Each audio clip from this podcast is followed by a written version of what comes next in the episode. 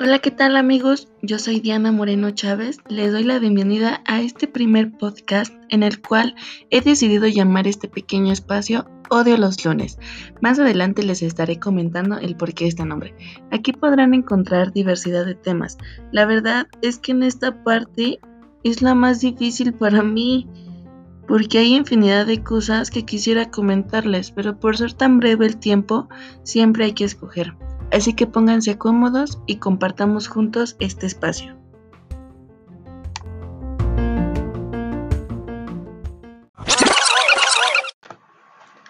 Ok, ok chicos, bueno, pues antes de continuar con este pequeño espacio, pues primero que nada quisiera comentarles el porqué del nombre, por qué odio los lunes.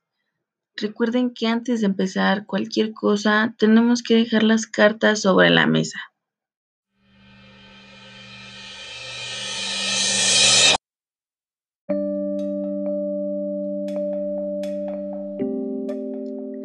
Así es, chicos.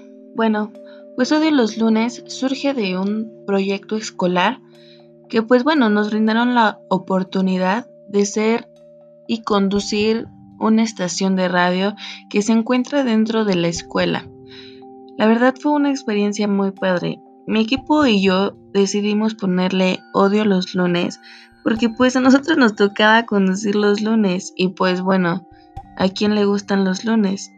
Yo creo que a nadie, ¿verdad? Entonces, pues por ese motivo hemos decidido este nombre y pues por hacerle honor a esto y porque no tuve la oportunidad de terminar, concluir este proyecto, pues me tomé la libertad de continuarlo de una manera diferente. Espero sea de su agrado.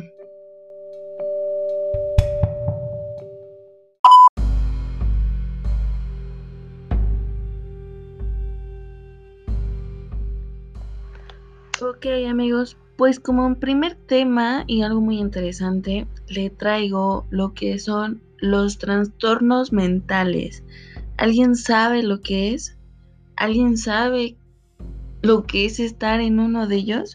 Me imagino que no. Y quienes estén, pues no duden en pedir ayuda. Aquí les traigo uno de los trastornos mentales más aterradores y extraños. Eh, en como se los vaya contando, se van a ir dando cuenta que pues muchos de ellos pues ya los conocen. Así que pues verán que aunque no nos demos cuenta, nosotros realmente vivimos con ellos día con día. El primero que les traigo es el síndrome de Cotard. ¿Alguna vez imaginaste cómo se sentiría estar en un estado zombie? Pues bueno, este trastorno no está muy lejos de parecérsele. Descubierta en 1880, ese trastorno es un poco frecuente. El paciente eh, con este síndrome está convencido de que sus órganos están en putrefacción, ha perdido sangre u órganos internos y que simplemente ha dejado de existir. Incluso puede tener la idea de que es inmortal. Imagínense, principalmente se presenta en pacientes depresivos, melancólicos y, al parecer la ausencia total de estímulos y movimientos ocasiona que se dejen morir de hambre. O sea, wow.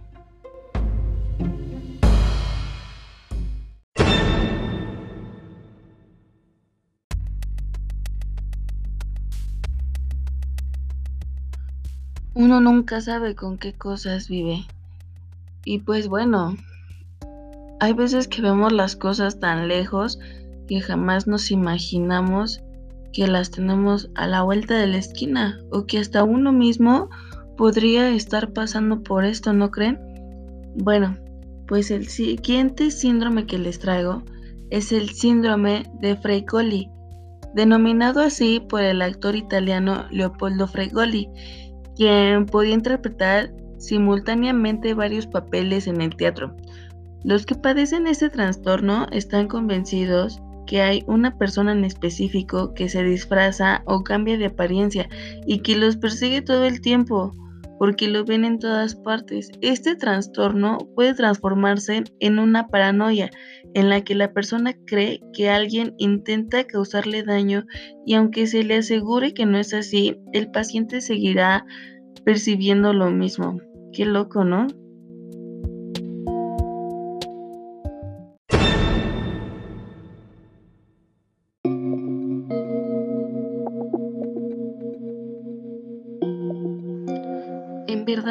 Entre más les comento, más me voy sorprendiendo. Jamás me imaginé que existiría tantas cosas como esto. Y pues bueno, vamos a pasar al siguiente síndrome que yo siento que ya muchos lo han de conocer, que es el síndrome de Tauret. En 1885, George Giles de la Tauret describe que este trastorno como algo muy desesperante que afecta a los pacientes con tics compulsivos, desde movimientos involuntarios, ya sea corporales o faciales, hasta tics vocales. Es como si de pronto comenzaras a mover tu brazo como un tic nervioso o empezaras a decir cualquier palabra repetidamente sin control en cualquier situación. Se estima que uno de cada 200 personas con tics crónicos pueden llegar a sufrir este trastorno de origen genético. Esto es súper importante. Aparte de que este tic no es tan dañino, pero hay que saberlo sobrellevar. Por ejemplo, les voy a poner un ejemplo cercano. Uno es de la artista Billie Eilish.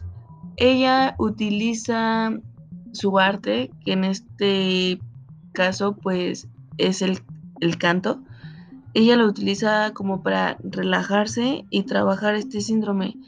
Por eso les comento que si ustedes padecen algo de esto, pues no deben atenderse. Para todo esto hay ayuda y soluciones. Y si no las hay, pues mínimo va a haber tratamientos que los ayuden a saber manejar o sobrellevar esta, estas enfermedades, por así decirlo. Pero no se callen, pidan ayuda.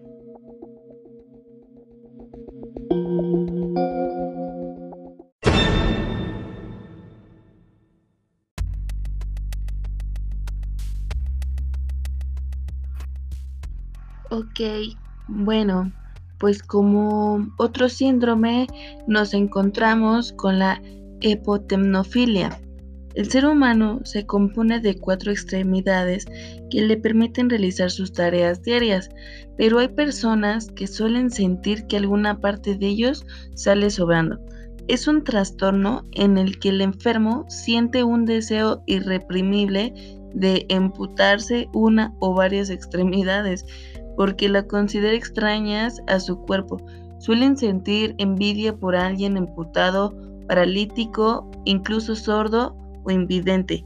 Existen casos documentados en los que en algunos ha sido tanto el deseo de liberarse de sus extremidades que se infligieron daños ellos mismos o se provocan accidentes para que los médicos los imputaran. No, sí, imagínense. Bueno, yo nunca me he roto un hueso. no me quiero imaginar qué feo se de sentir. No, no, bueno, pasemos al siguiente.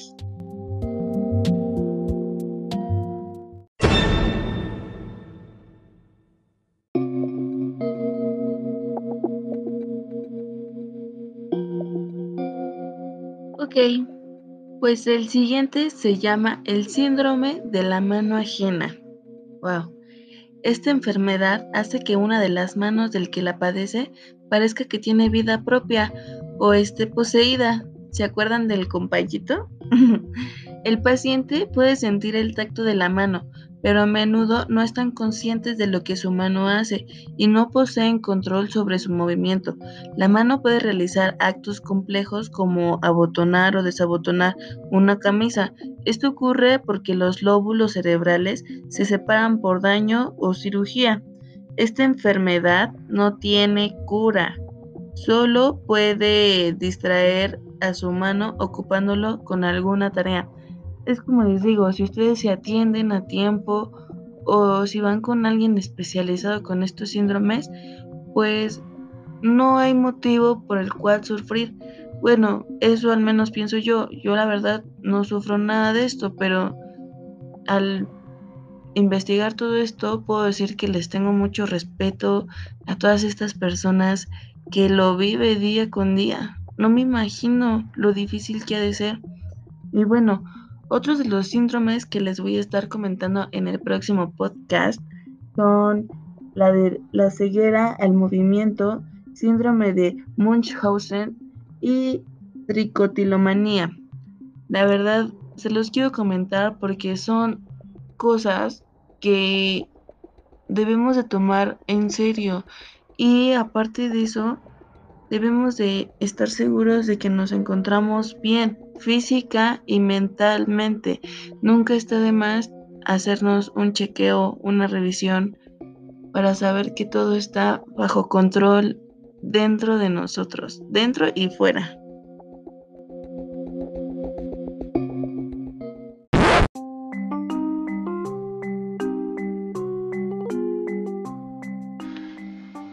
Y bueno, ya que estamos aquí, todos misteriosos, aprendiendo nuevos temas, pues me atreví a esta sección en la cual decidí ponerle misterios que continúan siendo misterios. Son cosas que la gente no ha podido responderse. Eh, pues la verdad considero que es muy interesante. Igual si ustedes saben de algo, pues no duden en comentarlo y así podríamos compartirlo con el resto de la audiencia.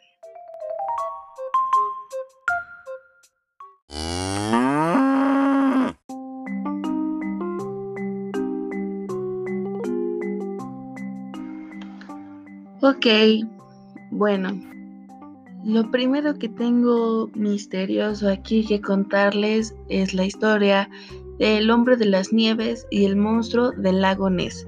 Ambas son criaturas fantásticas cuya leyenda ha trascendido más a nivel internacional. El Yeti se trata de una criatura con aspecto de simio gigante que había en el Himalaya. Quienes creen en su existencia lo consideran pariente lejano del orangután, que habitó en esta cordillera hace millones de años, lo cual justificaría todavía hoy su posible existencia.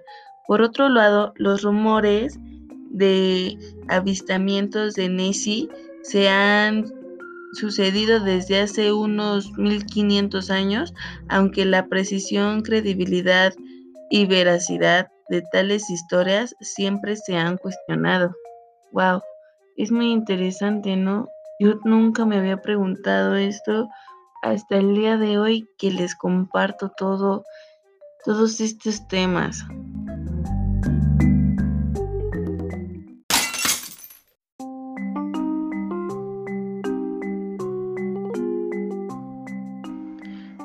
Bueno chicos, ¿alguna vez han escuchado acerca del Área 51?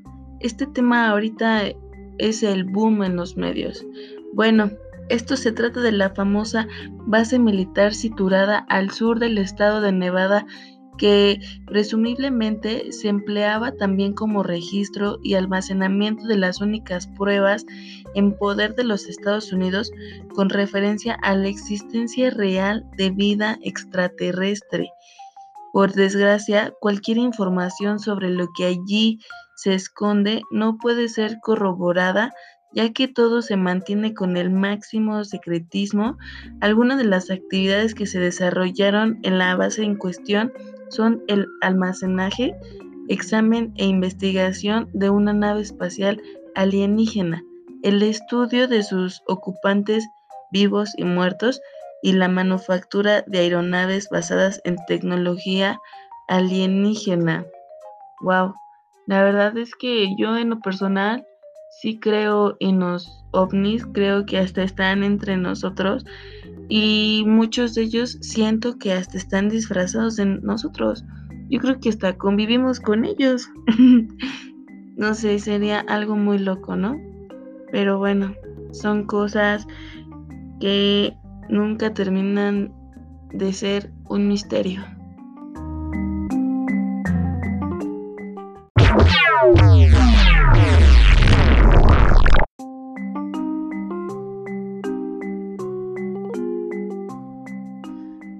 Bueno, pues antes de concluir con esta sección de misterios que continúan siendo misterios, aquí les voy a compartir otro más, otro misterio más.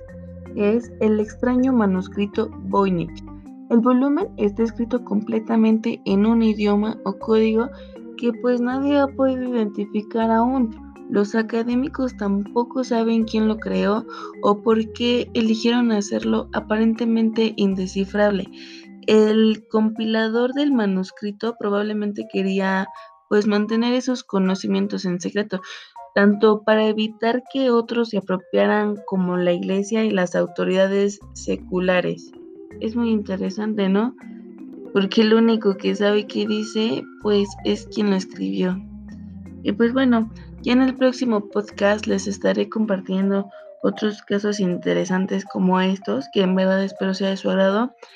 Y pues quiero pasar a la última sección de este pequeño podcast, que es la de tendencias que están marcando el mundo en general. Espero les agrade.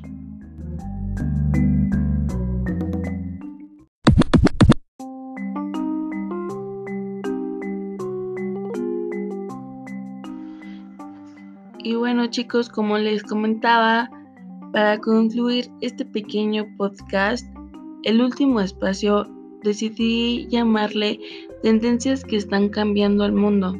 Jamás el mundo había vivido una era de cambios tan acelerados. La desigualdad, la robotización, nuevas tendencias en el trabajo, megaciudades, la economía compartida, en fin, infinidad de temas. Creo que es muy importante que le prestemos mucha atención a este pequeño espacio, porque son cosas que nos van a venir a suplir en unos próximos años. Por ejemplo, el primer, la primera tendencia que voy a compartir con ustedes es acerca de los robots amenazan empleos.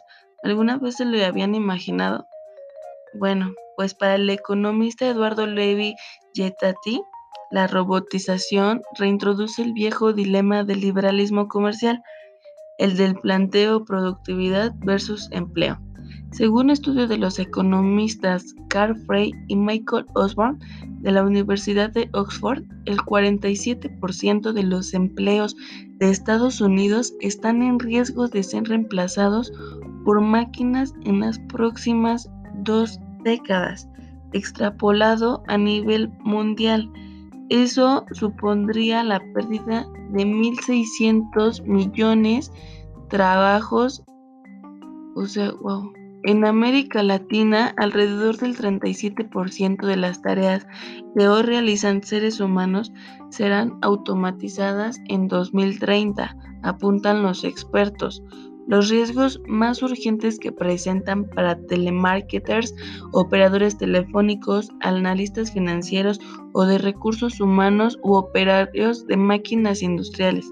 La otra cara de la moneda es para las tareas que requieren creatividad, inteligencia social, liderazgo y capacidad analítica. Una ventaja de los robots es que no son permeables errores cognitivos en actividades que dependen de una buena decisión. La economía del comportamiento señala que esos sesgos acumulados representan costos altos. Es necesario entender mejor el mercado laboral. Las personas deben aprender cada vez más a mejorar su productividad apoyándose de máquinas. Es por eso que si tienen la oportunidad de capacitarse en máquinas, pues háganlo, no pierden nada, al contrario, créanme que el día de mañana se lo van a agradecer ustedes mismos por darse la oportunidad de estar conociendo eso que hay que llevar a cabo.